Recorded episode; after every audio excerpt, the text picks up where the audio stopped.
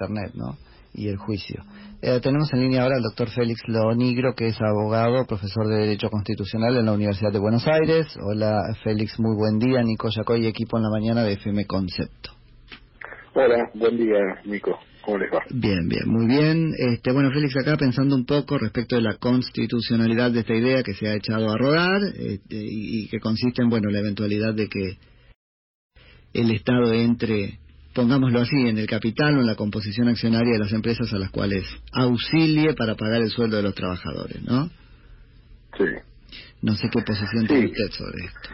No, a ver, eh, el proyecto de, de Vallejos es, ahí podemos abrir dos caminos, un análisis, podemos dar una opinión este, político-social o podemos dar una opinión jurídica, ustedes me llaman seguramente por la segunda, pero yo me voy a animar a decir que tal como está planteado, esto es un verdadero chantaje, es una extorsión. O sea, ¿no? A, ayudar a las empresas y decirles, bueno, yo les voy a ayudar a pagar el sueldo y una vez que le dieron el dinero y las empresas pagaron el sueldo, decirles, bueno, ahora me voy a quedar con el capital accionario. Eso es un chantaje, es, es, una, es una locura desde el punto de vista político, desde el punto de vista ético, es escandaloso.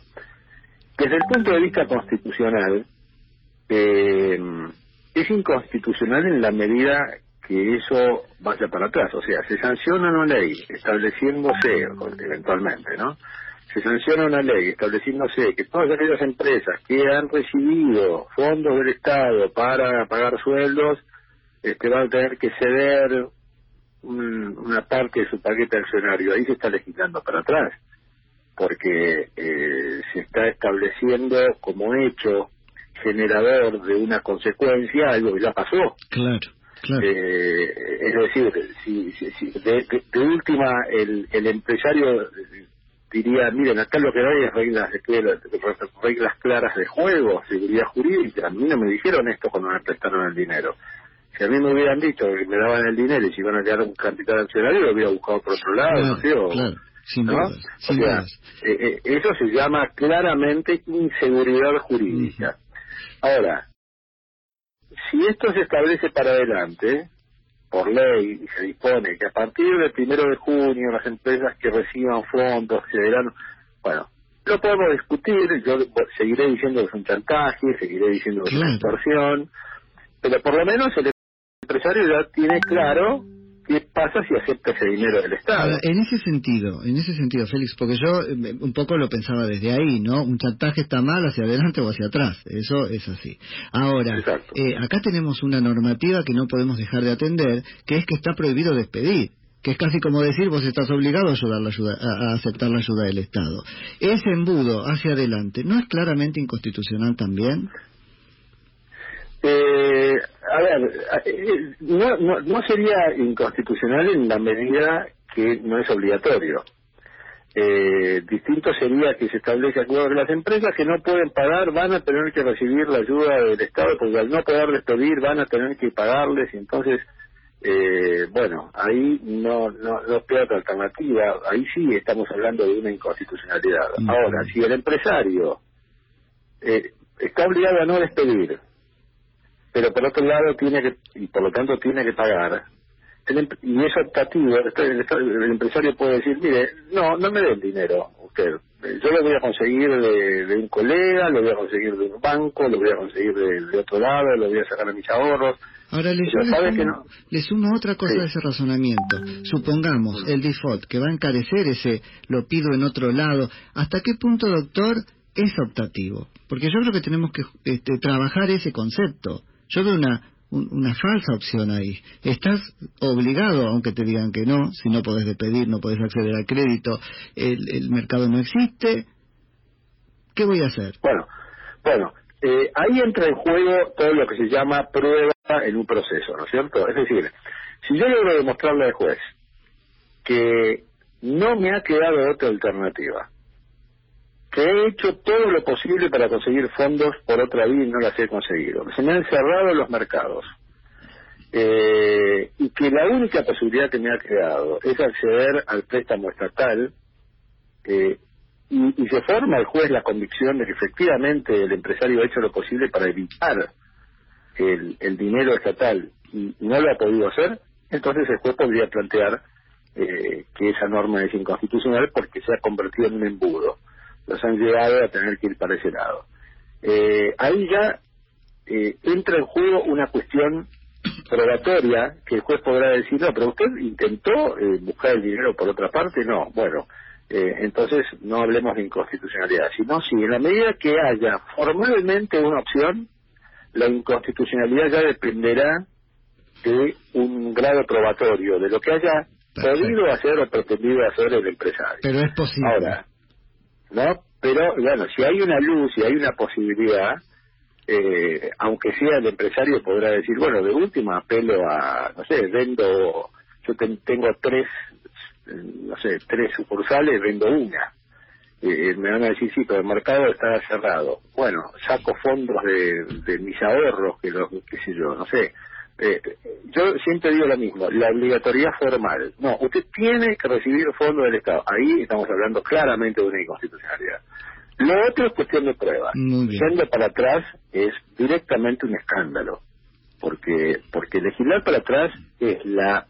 A ver, en la academia los, los profesores de Derecho Constitucional, cuando hablamos de garantías y de seguridad jurídica, cuando queremos significar, si llevo a dar dos ejemplos de inseguridad jurídica en un país, es falta de justicia independiente y legislación hacia atrás.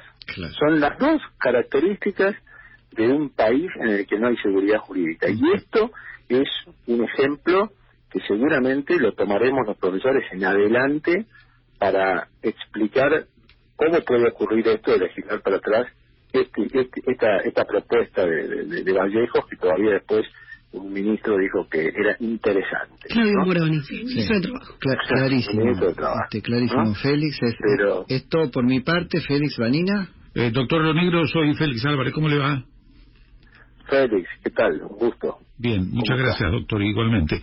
Eh, no, por favor. Eh, en el Congreso, el, proyecto de Vallejos en diputados tienen la posibilidad de sacarlo, seguramente, eh, con los números que tienen. Va a Senado, también lo pueden sacar allá por el en, Senado. ¿Cómo lo cuestionamos? Por, por el, digamos, por, por la cuestión de, la, de las sesiones en otro ámbito. De las sesiones virtuales, ¿se lo puede cuestionar por ese lado también?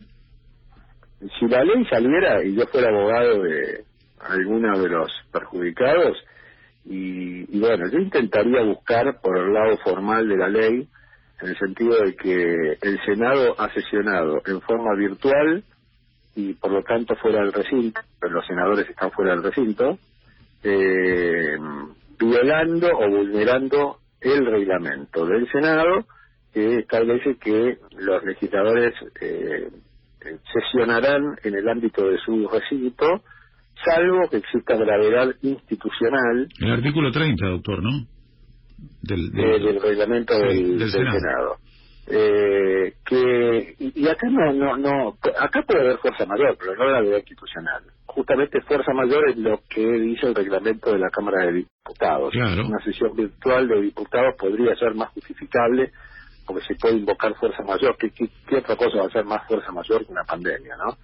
eh, pero desde el punto de vista del Senado se podría plantear que la media sanción de una eventual ley como esta podría estar viciada de nulidad.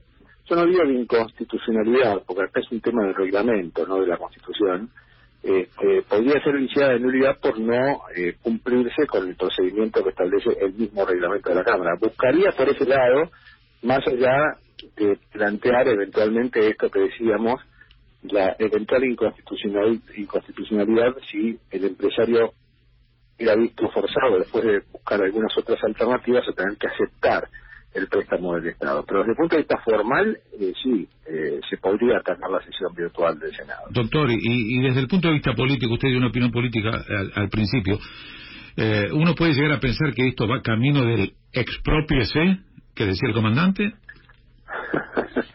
eh, el expropiese del comandante era una eh, yo yo la palabra expropiese del comandante lo hubiera creo que la palabra exacta hubiera sido confísquese porque mm, este, la expropiación es un procedimiento que está previsto en la constitución si se siguen los requisitos. Por ejemplo se sanciona una ley donde se establece la utilidad pública de un bien expropiado o, de las empresas este, y, se, y se indemniza previamente, entonces, bueno, está previsto en la Constitución. Pero acá algunos han dicho, lo de Vallejo sería una expropiación encubierta. No, no, sería una confiscación. ¿no? Es decir, la, confiscación es la apropiación de, este, de bienes de los particulares por parte del Estado sin, sin sentencia judicial y sin seguir el procedimiento expropiatorio. Entonces, esto sería claramente una confiscación. Félix. Eh, la, palabra expropia sería confisco. Claro, clarísimo. Muchísimas gracias por la charla. No, por favor, que tengan buena mañana, gracias. Igualmente, es Félix Lonigro, que es abogado, profesor de Derecho Constitucional en la Universidad de Buenos Aires.